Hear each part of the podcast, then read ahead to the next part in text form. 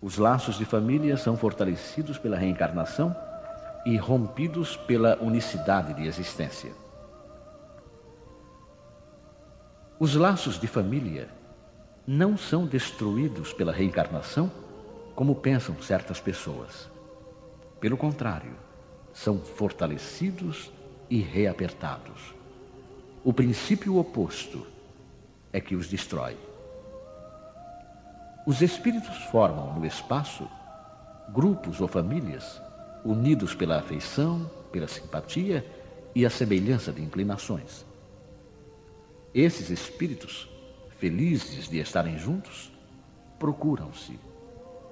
A encarnação só os separa momentaneamente, pois que, uma vez retornando à erraticidade, eles se reencontram como amigos na volta de uma viagem.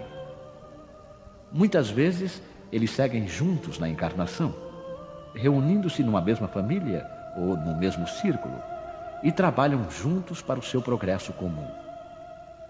Se uns estão encarnados e outros não, continuarão unidos pelo pensamento. Os que estão livres velam pelos que estão cativos, os mais adiantados procurando fazer progredir os retardatários. Após cada existência, terão dado mais um passo na senda da perfeição. Cada vez menos apegados à matéria, seu afeto é mais vivo, por isso mesmo que mais purificado, não perturbado pelo egoísmo nem obscurecido pelas paixões. Assim, eles podem percorrer um número ilimitado de existências corporais sem que nenhum acidente perturbe sua afeição comum. Entenda-se bem que se trata aqui da verdadeira afeição espiritual, de alma para alma, a única que sobrevive à destruição do corpo, pois os seres que se unem na terra apenas pelos sentidos não têm nenhum motivo para se procurarem no mundo dos espíritos. Só são duráveis as afeições espirituais. As afeições carnais extinguem-se com a causa que as provocou. Ora, essa causa deixa de existir no mundo dos espíritos, enquanto a alma sempre existe. Quanto às pessoas que se unem somente por interesse, nada são realmente uma para a outra. A morte as separa na terra e no céu. A união e a afeição entre parentes indicam a simpatia anterior que as aproximou. Por isso disse de uma pessoa cujo caráter, cujos gostos e inclinações nada têm de comum com os dos parentes, que ela não pertence à família. Dizendo isso, enuncia-se uma verdade maior do que se pensa. Deus permite essas encarnações de espíritos antipáticos ou estranhos nas famílias com a dupla finalidade de servirem de provas para uns e de meio de progresso para outros. Os maus se melhoram pouco a pouco ao contato dos bons e pelas atenções que deles recebem. Seu caráter se abranda, seus costumes se depuram, as antipatias desaparecem. É assim que se produz a fusão das diversas categorias de espíritos, como se faz na Terra entre as raças e os povos. O medo do aumento indefinido da parentela em consequência da reencarnação é um medo egoísta, prova de não se possuir capacidade de amor suficientemente ampla para abranger grande número de pessoas. Um pai que tem numerosos filhos, por acaso os amaria menos do que se tivesse apenas um? Mas que os egoístas se tranquilizem, pois esse medo não tem fundamento. Do fato de ter um homem dez encarnações, não se segue que tenha de encontrar no mundo dos espíritos dez pais, dez mães, dez esposas e um número proporcional de filhos e de novos parentes. Ele sempre encontrará os mesmos que foram objetos de sua afeição, que lhe estiveram ligados na terra por diversas maneiras e talvez pelas mesmas maneiras. Vejamos agora as consequências da doutrina anti-reencarnacionista. Essa doutrina exclui necessariamente a pré-existência da alma E as almas, sendo criadas ao mesmo tempo que os corpos, não existe entre elas nenhuma ligação anterior. São, pois, completamente estranhas umas às outras. O pai é estranho para o filho, e a união das famílias fica assim reduzida unicamente à filiação corporal, sem nenhuma ligação espiritual. Não haverá, portanto, nenhum motivo de vanglória por se ter entre os antepassados algumas personagens ilustres. Com a reencarnação, antepassados e descendentes podem ser conhecidos, ter vivido juntos, podem se ter amado e mais tarde se reunirem de novo para estreitar os seus laços de simpatia. Isso no tocante ao passado. Quanto ao futuro, segundo os dogmas fundamentais que decorrem do princípio anti-reencarnacionista, a sorte das almas está irrevogavelmente fixada após uma única existência. Essa fixação definitiva da sorte implica a negação de todo o progresso, pois se há algum progresso, não pode haver fixação definitiva da sorte. Segundo tenham elas bem ou mal vivido, vão imediatamente para a morada dos bem-aventurados ou para o inferno eterno. Ficam assim imediatamente separadas para sempre, sem esperanças de jamais se reunirem. De tal maneira que pais, mães e filhos, maridos e esposas, irmãos e amigos não têm nunca a certeza de se reverem. É a mais absoluta rotura dos laços de família. Com a reencarnação e o progresso que lhe é consequente, Todos os que se amam se encontram na terra e no espaço e juntos gravitam para Deus. Se há os que fracassam no caminho, retardam o seu adiantamento e a sua felicidade. Mas nem por isso as esperanças estão perdidas. Ajudados, encorajados e amparados pelos que os amam, sairão um dia do atoleiro em que caíram. Com a reencarnação, enfim, a perpétua solidariedade entre os encarnados e os desencarnados, do que resulta o estreitamento dos laços de afeição. Em resumo, quatro alternativas se apresentam ao homem para o seu futuro de além-túmulo. Primeira, o nada, segundo a doutrina materialista. Segunda, a absorção no todo universal, segundo a doutrina panteísta. Terceira, a conservação da individualidade com fixação definitiva da sorte, segundo a doutrina da Igreja. Quarta, a conservação da individualidade com progresso infinito, segundo a doutrina espírita. De acordo com as duas primeiras, os laços de família são rompidos pela morte e não há nenhuma esperança de se reencontrarem.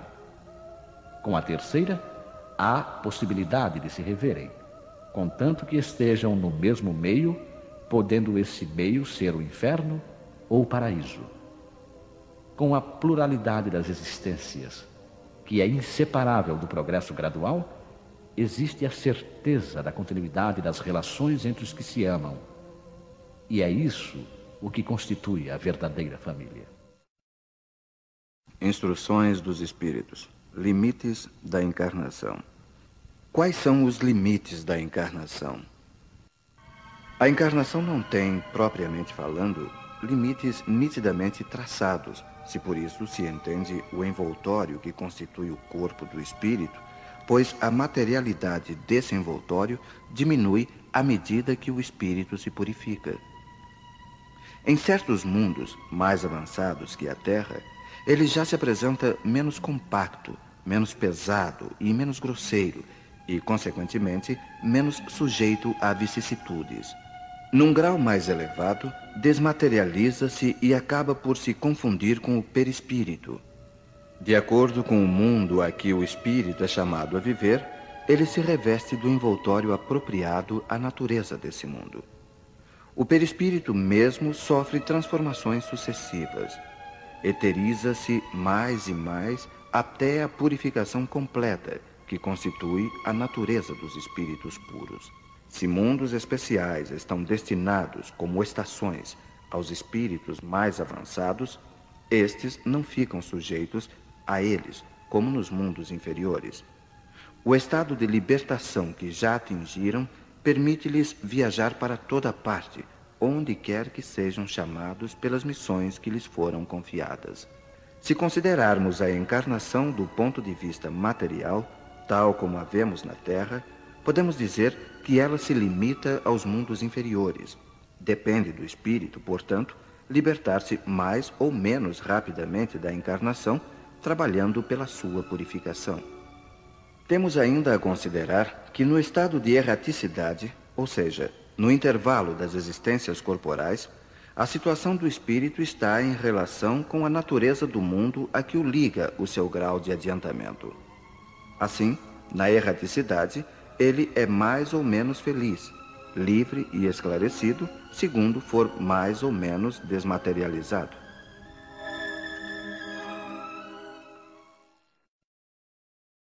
Necessidade da encarnação. São Luís, Paris, 1859. A encarnação é uma punição e somente os espíritos culpados é que lhe estão sujeitos? A passagem dos espíritos pela vida corpórea é necessária para que eles possam realizar, com a ajuda do elemento material, os propósitos cuja execução Deus lhes confiou. É ainda necessária por eles mesmos, pois a atividade que então se veem obrigados a desempenhar ajuda-os a desenvolver a inteligência. Deus, sendo soberanamente justo, deve aquinhoar equitativamente a todos os seus filhos. É por isso que ele concede a todos o mesmo ponto de partida, a mesma aptidão, as mesmas obrigações a cumprir e a mesma liberdade de ação todo privilégio seria uma preferência e toda preferência uma injustiça. Mas a encarnação, para todos os espíritos, é apenas um estado transitório. É uma tarefa que Deus lhes impõe, no princípio da existência, como primeira prova do uso que farão do seu livre arbítrio. Os que executam essa tarefa com zelo sobem rapidamente e de maneira menos penosa os primeiros degraus da iniciação e gozam mais cedo o resultado do seu trabalho. Os que, ao contrário, fazem mau uso da liberdade que Deus lhes concede, retardam o seu progresso. E é assim que, por sua obstinação, podem prolongar indefinidamente a necessidade de se reencarnarem. E é então que a encarnação se torna um castigo. Uma comparação vulgar nos fará melhor compreender esta diferença. O estudante não atinge os graus superiores sem ter percorrido a série de classes que o levam até lá. Essas classes, por mais trabalho que exijam, são o meio de atingir o fim e não uma punição. O estudante laborioso abrevia a caminhada, encontrando menos dificuldades. Acontece o contrário com aquele que a negligência e a preguiça obrigam a repetir certas classes. Não é, porém, o estudo que constitui uma punição, mas a obrigação de recomeçá-lo em cada classe. É o que se passa com o homem na Terra. Para o espírito do selvagem, que está quase no começo da vida espiritual, a encarnação é um meio de desenvolver a inteligência. Mas, para o homem esclarecido, em que o senso moral está largamente desenvolvido e que se vê obrigado a repetir as etapas de uma vida corporal cheia de angústias, enquanto já podia ter atingido o fim, é um castigo pela necessidade em que se acha de prolongar a sua permanência nos mundos inferiores e infelizes. Aquele que, ao contrário, trabalha ativamente para o seu progresso moral, pode não somente abreviar a duração de sua encarnação material, mas franquear de uma vez os graus intermediários que o distanciam dos mundos superiores. Os espíritos não poderiam encarnar-se uma só vez no mesmo globo e passar suas diferentes existências em diferentes esferas? Esta opinião seria admissível se todos os homens estivessem na Terra exatamente no mesmo nível intelectual e moral. As diferenças existentes entre eles, desde o selvagem até o homem civilizado, revelam os graus que têm de percorrer. A encarnação, aliás, deve ter uma finalidade útil. Ora, qual seria a finalidade das encarnações efêmeras, como as das crianças que morrem em tenra idade? Teriam sofrido sem qualquer proveito, nem para elas, nem para os outros? Deus, cujas leis são todas soberanamente sábias, nada fez de inútil. Pelas reencarnações no mesmo globo, quis que os mesmos espíritos se pusessem de novo em contato, tendo assim ocasião de reparar as suas faltas recíprocas. E tendo em conta as suas relações anteriores, quis ainda fundar sobre uma base espiritual os laços de família, apoiando numa lei natural os princípios da solidariedade, fraternidade e igualdade.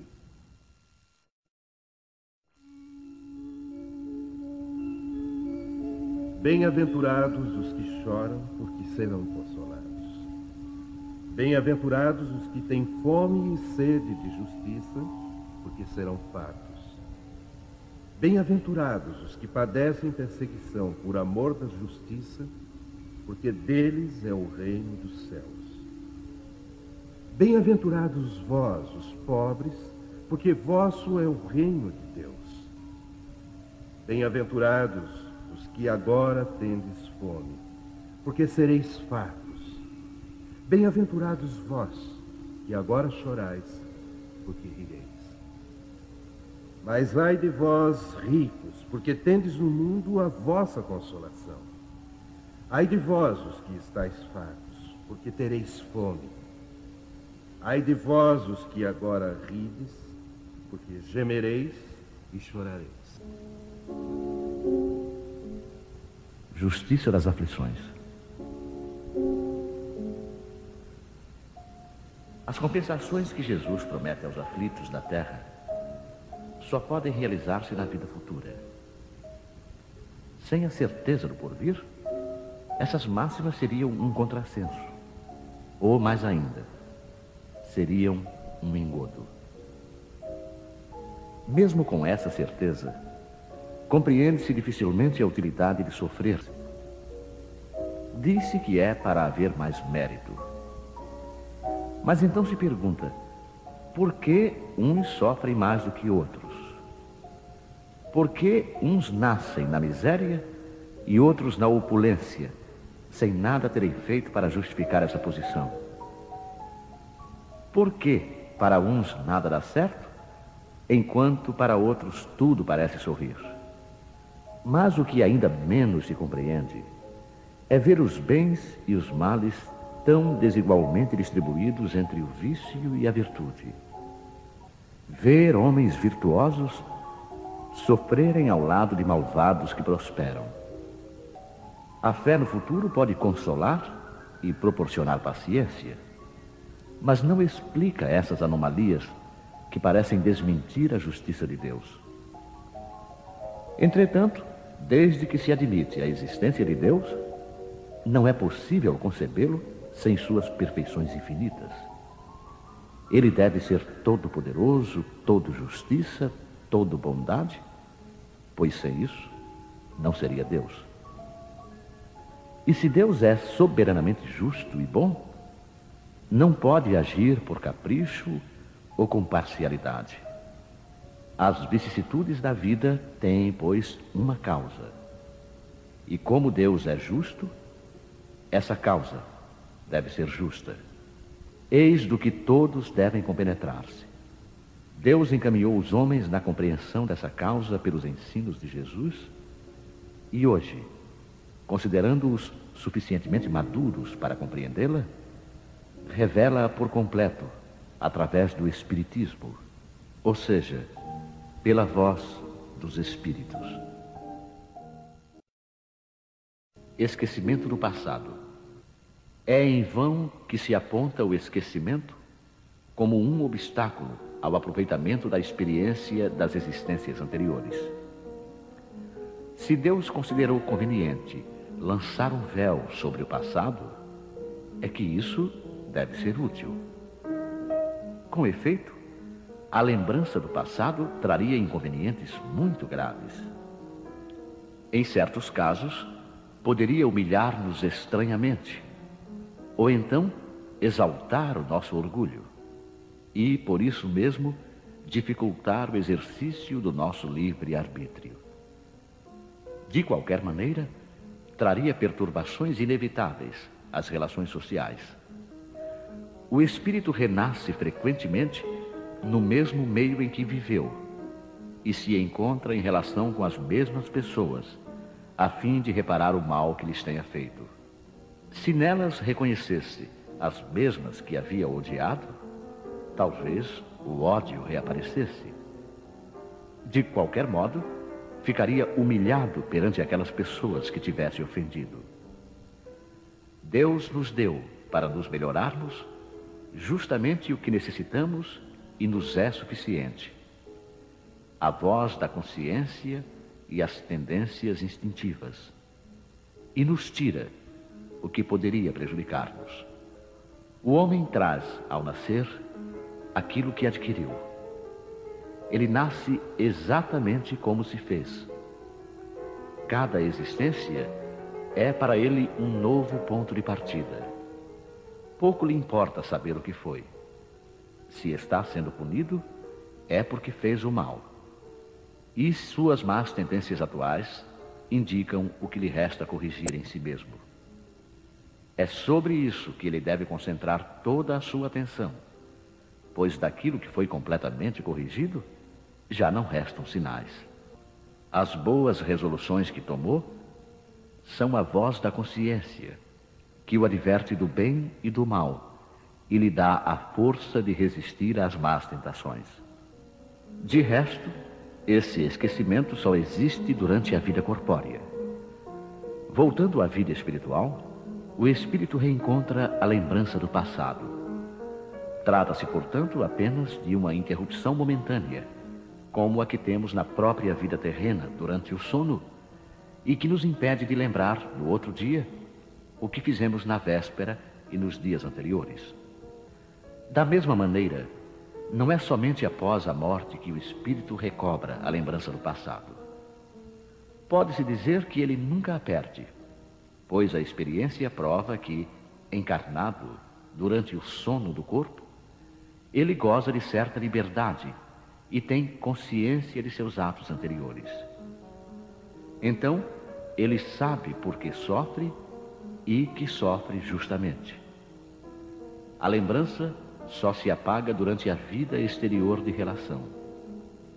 A falta de uma lembrança precisa, que poderia ser-lhe penosa e prejudicial às suas relações sociais, permite-lhe aurir novas forças nesses momentos de emancipação da alma, se ele souber aproveitá-los.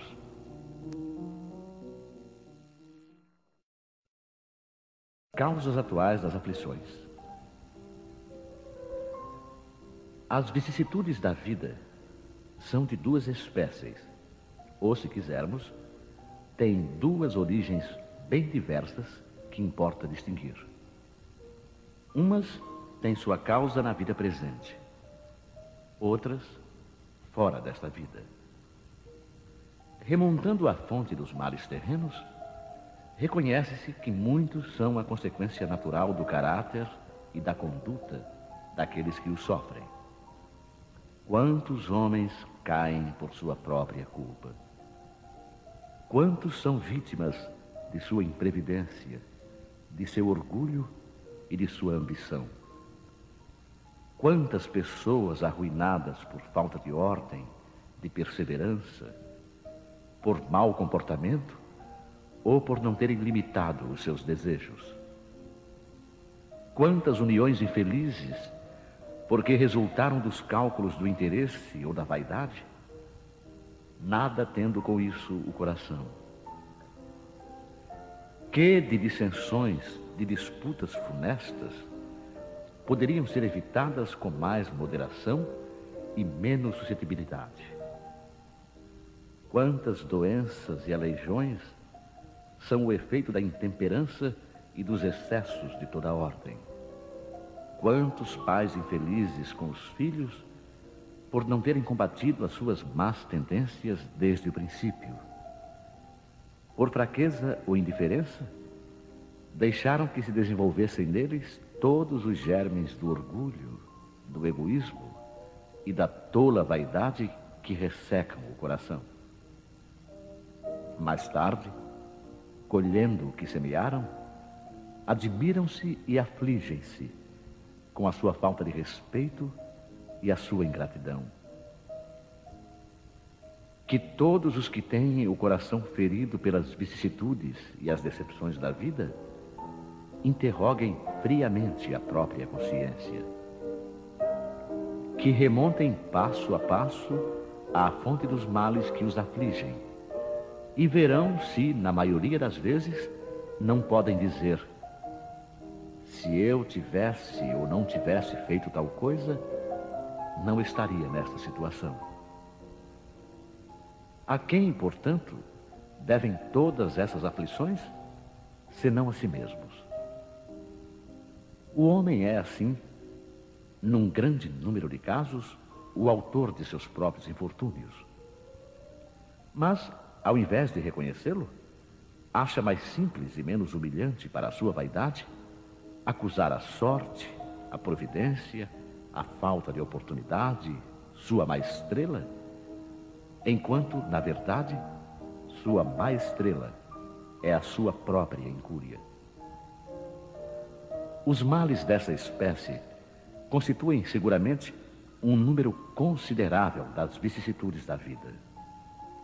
O homem os evitará quando trabalhar para o seu adiantamento moral e intelectual. A lei humana alcança certas faltas e as pune. O condenado pode então dizer que sofreu a consequência do que praticou. Mas a lei não alcança nem pode alcançar a todas as faltas. Ela castiga especialmente as que causam prejuízos à sociedade e não as que prejudicam apenas os que as cometem. Mas Deus vê o progresso de todas as criaturas. Eis porque não deixa impune nenhum desvio do caminho reto.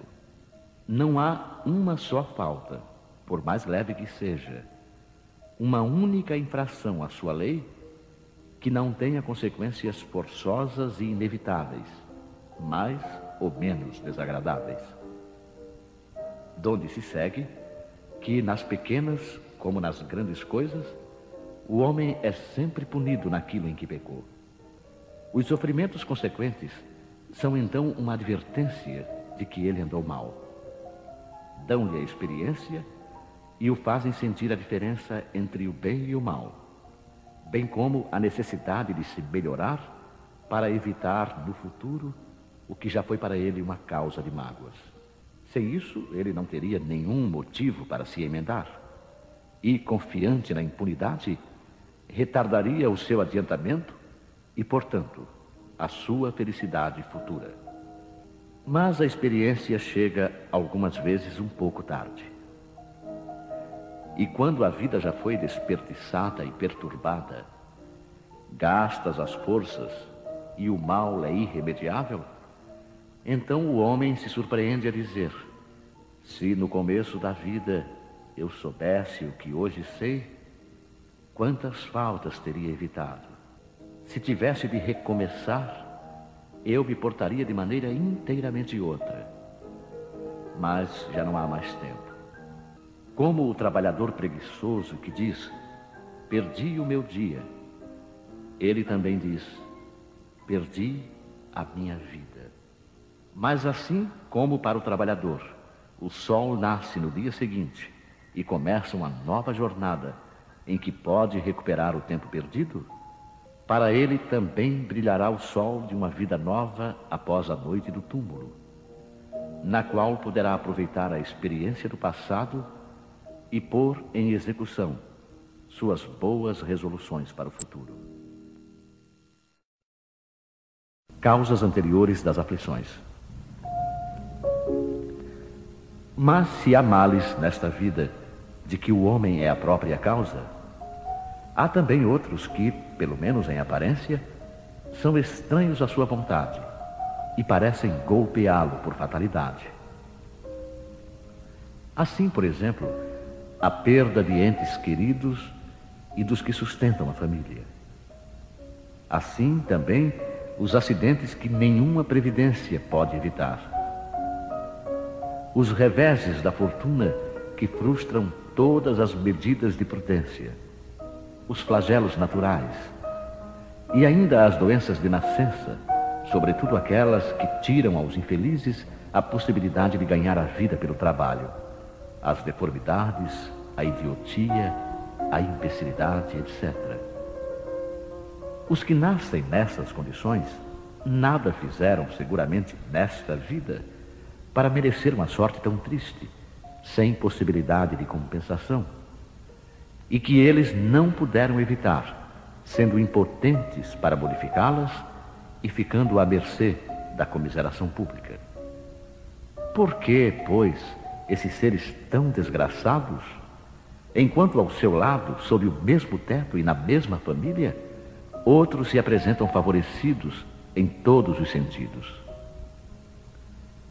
Que dizer, por fim, das crianças que morrem em tenra idade e só conheceram da vida o sofrimento?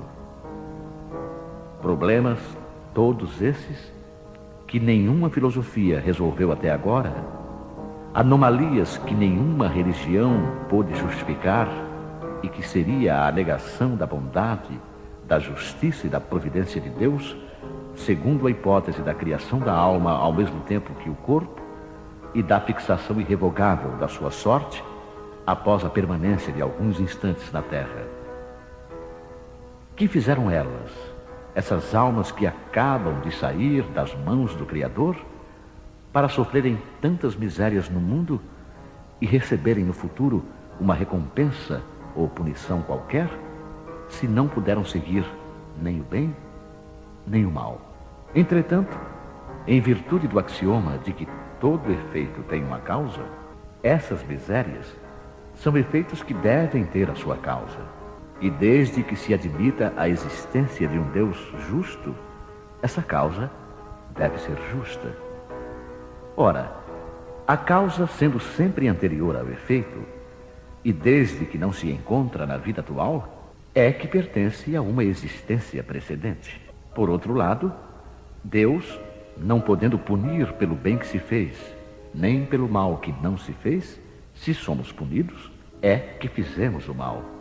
E se não fizemos o mal nesta vida, é que o fizemos em outra. Esta é uma alternativa a que não podemos escapar e pela qual a lógica nos diz de que lado está a justiça de Deus. O homem não é, portanto, punido sempre ou completamente punido na sua existência presente, mas jamais se escapa às consequências de suas faltas. A prosperidade do mal é apenas momentânea. Se ele não expia hoje, expiará amanhã, pois aquele que sofre está sendo submetido à expiação do seu próprio passado. A desgraça que à primeira vista parece merecida tem a sua razão de ser e aquele que sofre pode sempre dizer: Perdoai-me, Senhor, porque eu pequei. Os sofrimentos produzidos por causas anteriores são sempre, como os decorrentes de causas atuais, uma consequência natural da própria falta cometida. Quer dizer que, em virtude de uma rigorosa justiça distributiva, o homem sofre aquilo que fez os outros sofrerem. Se ele foi duro e desumano, poderá ser tratado com dureza e desumanidade. Se foi orgulhoso, poderá nascer numa condição humilhante. Se foi avarento, egoísta, ou se empregou mal a sua fortuna, poderá ver-se privado do necessário. Se foi mau filho, poderá sofrer com os próprios filhos, e assim por diante. É dessa maneira que se explicam, pela pluralidade das existências, e pelo destino da Terra, como mundo expiatório que é, as anomalias da distribuição da felicidade e da desgraça entre os bons e os maus deste mundo. Essa anomalia é apenas aparente, porque só encaramos o problema em relação à vida presente. Mas quando nos elevamos pelo pensamento, de maneira a abranger uma série de existências, compreendemos que a cada um é dado o que merece, sem prejuízo do que lhe cabe no mundo dos espíritos, e que a justiça de Deus nunca falha. O homem não deve esquecer-se jamais de que está num mundo inferior, onde só é retido pelas suas imperfeições. A cada vicissitude, deve lembrar que se estivesse num mundo mais avançado, não teria de sofrê-la, e que dele depende não voltar a este mundo, desde que trabalhe para se melhorar.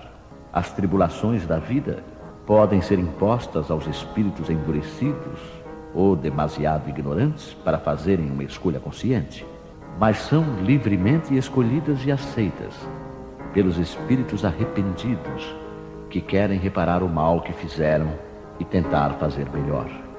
Assim é aquele que, tendo feito mal a sua tarefa, pede para recomeçá-la, a fim de não perder as vantagens do seu trabalho. Essas tribulações, portanto, são ao mesmo tempo expiações do passado que castigam e provas para o futuro que preparam. Rendamos graças a Deus que, na sua bondade, concede aos homens a faculdade da reparação e não os condena irremediavelmente pela primeira falta. Não se deve crer, entretanto, que todo o sofrimento por que se passa neste mundo seja necessariamente o indício de uma determinada falta. Trata-se frequentemente de simples provas escolhidas pelo Espírito para acabar a sua purificação e acelerar o seu adiantamento. Assim, a expiação serve sempre de prova, mas a prova nem sempre é expiação. Mas provas e expiações são sempre sinais de uma inferioridade relativa, pois aquele que é perfeito não precisa de ser provado. Um espírito pode, portanto, ter conquistado um certo grau de elevação, mas querendo avançar mais, solicita uma missão, uma tarefa pela qual será tanto mais recompensado se sair vitorioso, quanto mais penosa tiver sido a luta. Esses são, mais especialmente, os casos das pessoas de tendências naturalmente boas, de alma elevada, de sentimentos nobres e natos, que parecem nada trazer de mal de sua precedente existência e que sofrem com resignação cristã as maiores dores, pedindo forças a Deus para suportá-las sem reclamar.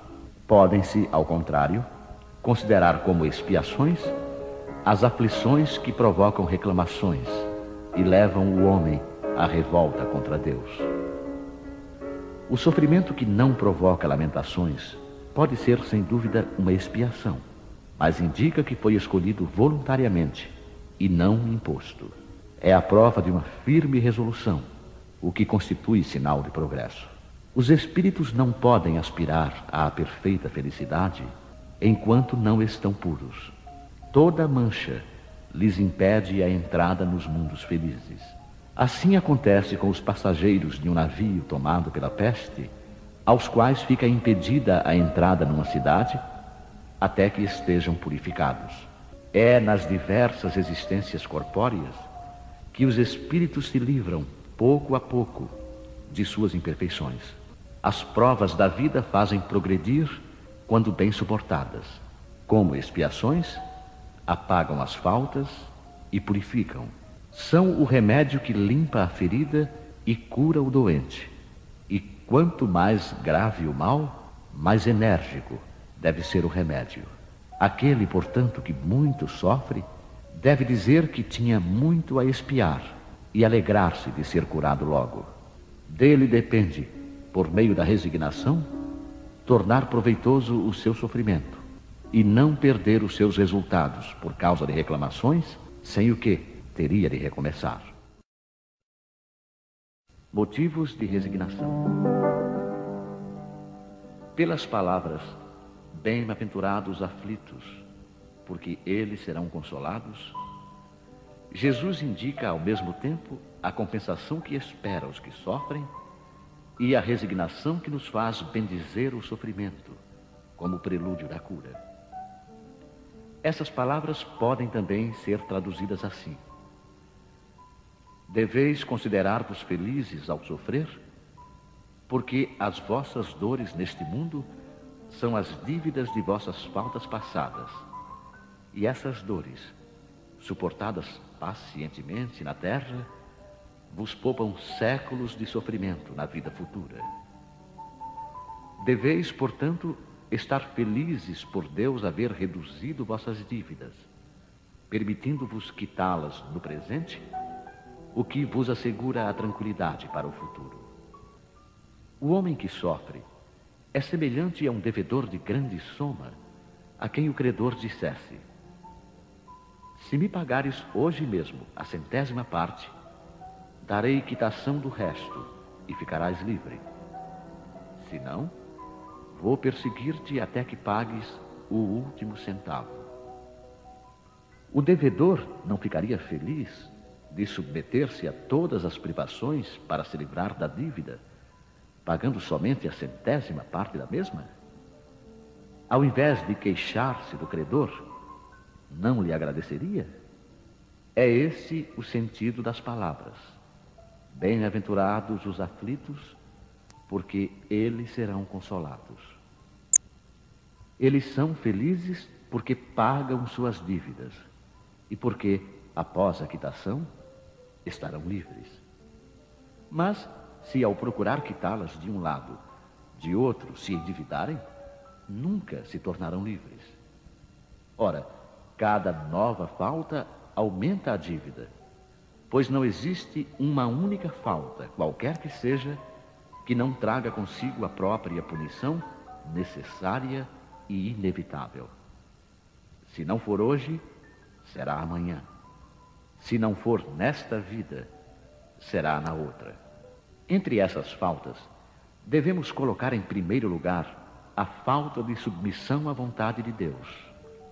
De maneira que, se reclamamos das aflições, se não as aceitamos com resignação como alguma coisa que merecemos, se acusamos a Deus de injusto, contraímos uma nova dívida que nos faz perder os benefícios do sofrimento. Eis porque precisamos recomeçar exatamente como se a um credor que nos atormenta enquanto pagamos as contas, vamos pedindo novos empréstimos. Ao entrar no mundo dos espíritos, o homem é semelhante ao trabalhador que comparece no dia de pagamento. A uns dirá o patrão: Eis a paga do teu dia de trabalho. A outros, aos felizes da terra, aos que viveram na ociosidade, que puseram a sua felicidade na satisfação do amor próprio e dos prazeres mundanos, dirá: Nada tendes a receber porque já recebestes o vosso salário na terra. Ide e recomeçai a vossa tarefa. O homem pode abrandar ou aumentar o amargor das suas provas pela maneira de encarar a vida terrena. Maior é o seu sofrimento quando o considera mais longo. Ora, aquele que se coloca no ponto de vista da vida espiritual abrange na sua visão a vida corpórea como um ponto no infinito, compreendendo a sua brevidade, sabendo que esse momento penoso passa bem depressa. A certeza de um futuro próximo e mais feliz o sustenta e encoraja. E ao invés de lamentar-se, ele agradece ao céu as dores que o fazem avançar. Para aquele que, ao contrário, só vê a vida corpórea, esta parece interminável e a dor pesa sobre ele com todo o seu peso. O resultado da maneira espiritual de encarar a vida é a diminuição de importância das coisas mundanas, a moderação dos desejos humanos, fazendo o homem contentar-se com a sua posição sem invejar a dos outros e sentir menos os seus reveses e decepções. Ele adquire assim uma calma e uma resignação tão úteis à saúde do corpo como a da alma. Enquanto com a inveja, o ciúme e a ambição entrega-se voluntariamente à tortura, aumentando as misérias e as angústias de sua curta existência. O suicídio e a loucura. A calma e a resignação adquiridas na maneira de encarar a vida terrena e a fé no futuro dão ao espírito uma serenidade que é o melhor preservativo da loucura e do suicídio. Com efeito, a maior parte dos casos de loucura são provocados pelas vicissitudes que o homem não tem forças de suportar. Se, portanto, graças à maneira por que o Espiritismo o faz encarar as coisas mundanas, ele recebe com indiferença e até mesmo com alegria os reveses e as decepções que em outras circunstâncias o levariam ao desespero, é evidente que essa força que o eleva acima dos acontecimentos preserva a sua razão dos abalos que o poderiam perturbar. O mesmo se dá com o suicídio. Se excetuarmos os que se verificam por força da embriaguez e da loucura, e que podemos chamar de inconscientes, é certo que, sejam quais forem os motivos particulares, a causa geral é sempre o descontentamento. Ora, aquele que está certo de ser infeliz apenas um dia e de se encontrar melhor nos dias seguintes, facilmente adquire paciência. Ele só se desespera se não vir um termo para os seus sofrimentos.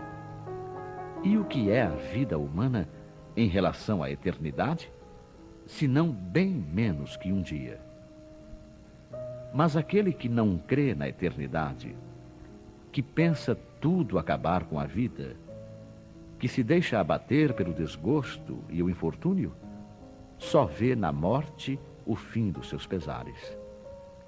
Nada esperando, acha muito natural, muito lógico mesmo, abreviar as suas misérias pelo suicídio. A incredulidade, a simples dúvida quanto ao futuro, as ideias materialistas, em uma palavra, são os maiores incentivadores do suicídio. Elas produzem a frouxidão moral.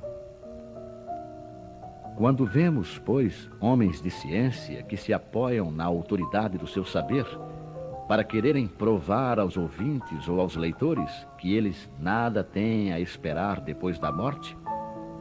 Não os vemos tentando convencê-los de que, se são infelizes, o melhor que podem fazer é matar-se? Que poderiam dizer para afastá-los dessa ideia? Que compensação poderão oferecer-lhes? Que esperanças poderão propor-lhes?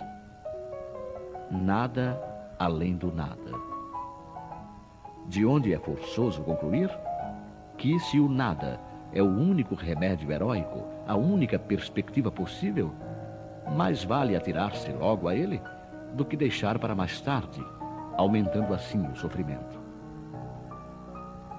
A propagação das ideias materialistas é, portanto, o veneno que inocula em muitos a ideia do suicídio.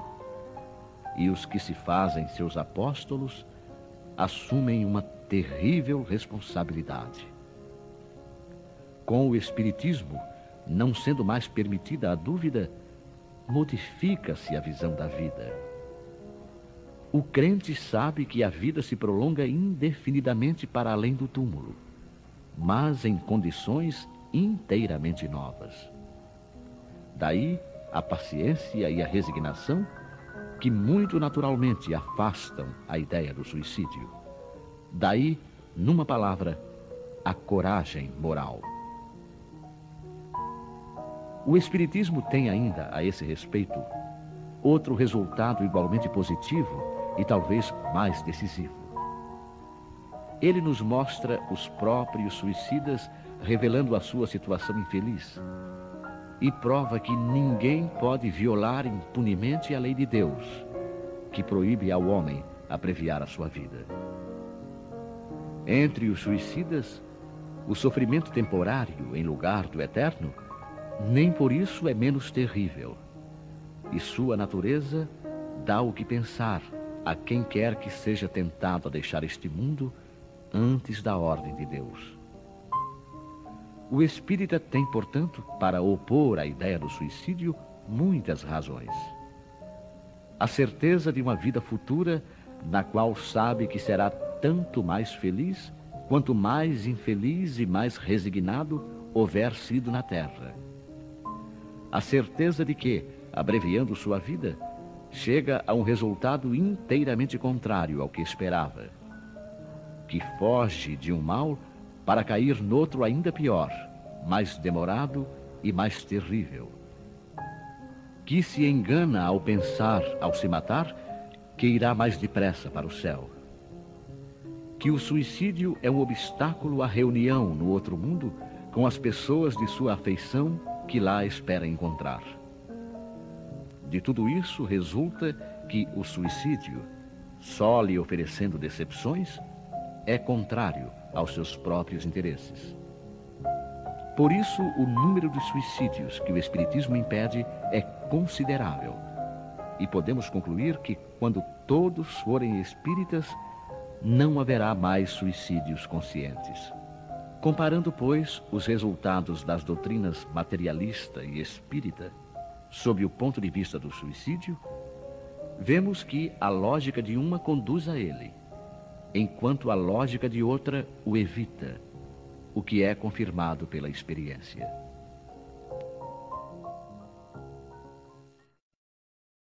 Instruções dos Espíritos: Bem sofrer e mal sofrer. Lacordaire. Quando Cristo disse: Bem-aventurados os aflitos, porque deles é o reino dos céus, não se referia aos sofredores em geral porque todos os que estão neste mundo sofrem, quer estejam num trono ou na miséria extrema. Mas ah, poucos sofrem bem. Poucos compreendem que somente as provas bem suportadas podem conduzir ao reino de Deus. O desânimo é uma falta. Deus vos nega consolações se não tiverdes coragem. A prece é um sustentáculo da alma, mas não é suficiente por si só. É necessário apoiar-se numa fé ardente na bondade de Deus. Tendes ouvido frequentemente que ele não põe um fardo pesado em ombros frágeis. O fardo é proporcional às forças como a recompensa será proporcional à resignação e à coragem. A recompensa será tanto mais esplendente quanto mais penosa tiver sido a aflição. Mas essa recompensa deve ser merecida. E é por isso que a vida está cheia de tribulações. O militar que não é enviado à frente de batalha não fica satisfeito, porque o repouso no acampamento não lhe proporciona nenhuma promoção. Sede como um militar, e não aspireis a um repouso que enfraqueceria o vosso corpo e entorpeceria a vossa alma. Ficais satisfeitos quando Deus vos envia à luta essa luta não é o fogo das batalhas, mas as amarguras da vida, onde muitas vezes necessitamos de mais coragem que num combate sangrento. Pois aquele que enfrenta firmemente o inimigo poderá cair sob o impacto de um sofrimento moral. O homem não recebe nenhuma recompensa por essa espécie de coragem mas Deus lhe reserva os seus louros e um lugar glorioso. Quando vos atingir um motivo de dor ou de contrariedade, tratai de elevar-vos acima das circunstâncias. E quando chegardes a dominar os impulsos da impaciência, da cólera ou do desespero, dizei com justa satisfação: eu fui o mais forte. Bem-aventurados os aflitos pode, portanto, ser assim traduzido. Bem-aventurados os que têm a oportunidade de provar a sua fé, a sua firmeza, a sua perseverança e a sua submissão à vontade de Deus. Porque eles terão centuplicadas as alegrias que lhes faltam na terra. E após o trabalho, virá o repouso.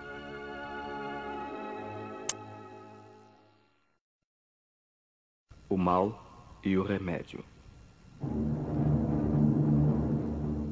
Vossa terra é por acaso um lugar de alegrias, um paraíso de delícias? A voz do profeta não soa ainda aos vossos ouvidos? Não clamou ele que haveria choro e ranger de dentes para os que nascessem neste vale de dores? Vós que nele viestes viver, esperai, portanto, lágrimas ardentes e penas amargas, e quando mais agudas e profundas forem as vossas dores, voltai os olhos ao céu e bendizei ao Senhor por vos ter querido provar. Ó oh, homens, não reconhecereis o poder de vosso Senhor, senão quando ele curar as chagas do vosso corpo e encher os vossos dias de beatitude e de alegria? Não reconhecereis o seu amor, senão quando ele adornar vosso corpo com todas as glórias e lhe der o seu brilho e o seu alvor? Imitai aquele que vos foi dado para exemplo. Chegado ao último degrau da abjeção e da miséria, estendido sobre um monturo, ele clamou a Deus: Senhor, conheci todas as alegrias da opulência e vós me reduzistes à mais profunda miséria. Graças Graças, meu Deus, por terdes querido provar o vosso servo. Até quando os vossos olhos só alcançarão os horizontes marcados pela morte? Quando, enfim, vossa alma quererá lançar-se além dos limites do túmulo? Mas ainda que tivesseis de sofrer uma vida inteira, que seria isso ao lado da eternidade de glória reservada àquele que houver suportado a prova com fé, amor e resignação? Procurai a consolação para os vossos males no futuro que Deus vos prepara, e vós, os que mais sofreis, julgar-os-eis os bem-aventurados da terra. Como desencarnados, quando erráveis no espaço, escolhestes a vossa prova, porque vos consideráveis bastante fortes para suportá-la. Por que lamentais agora? Vós que pedistes a fortuna e a glória, o fizestes para sustentar a luta com a tentação e vencê-la. Vós que pedistes para lutar de alma e corpo contra o mal moral e físico, sabíeis que quanto mais forte fosse a prova, mais gloriosa seria a vitória e que se saísseis triunfantes, mesmo que vossa carne fosse lançada sobre um monturo, na ocasião da morte, deixaria escapar uma alma esplendente de alvura, purificada pelo batismo da expiação e do sofrimento. Que remédios poderíamos dar aos que foram atingidos por obsessões cruéis e males pungentes? Um só é infalível: a fé voltar os olhos para o céu. Se no auge de vossos mais cruéis sofrimentos cantardes em louvor ao Senhor, o anjo de vossa guarda vos mostrará o símbolo da salvação e o lugar que devereis ocupar um dia.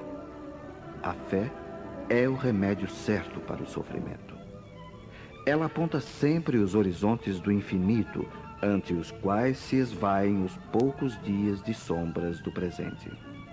Não mais nos pergunteis, portanto, qual o remédio que curará tal úlcera ou tal chaga, essa tentação ou aquela prova.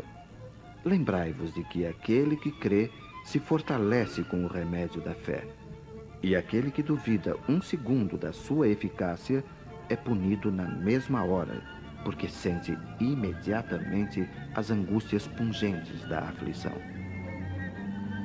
O Senhor pôs o seu selo em todos os que creem nele. Cristo vos disse que a fé transporta montanhas. Eu vos digo que aquele que sofre e que tiver a fé como apoio será colocado sob a sua proteção e não sofrerá mais. Os momentos mais dolorosos serão para ele como as primeiras notas de alegria da eternidade. Sua alma se desprenderá de tal maneira de seu corpo que, enquanto este se torcer em convulsões, ela pairará nas regiões celestes, cantando com os anjos os hinos de reconhecimento e de glória ao Senhor. Felizes os que sofrem e choram, que suas almas se alegrem, porque serão atendidas por Deus.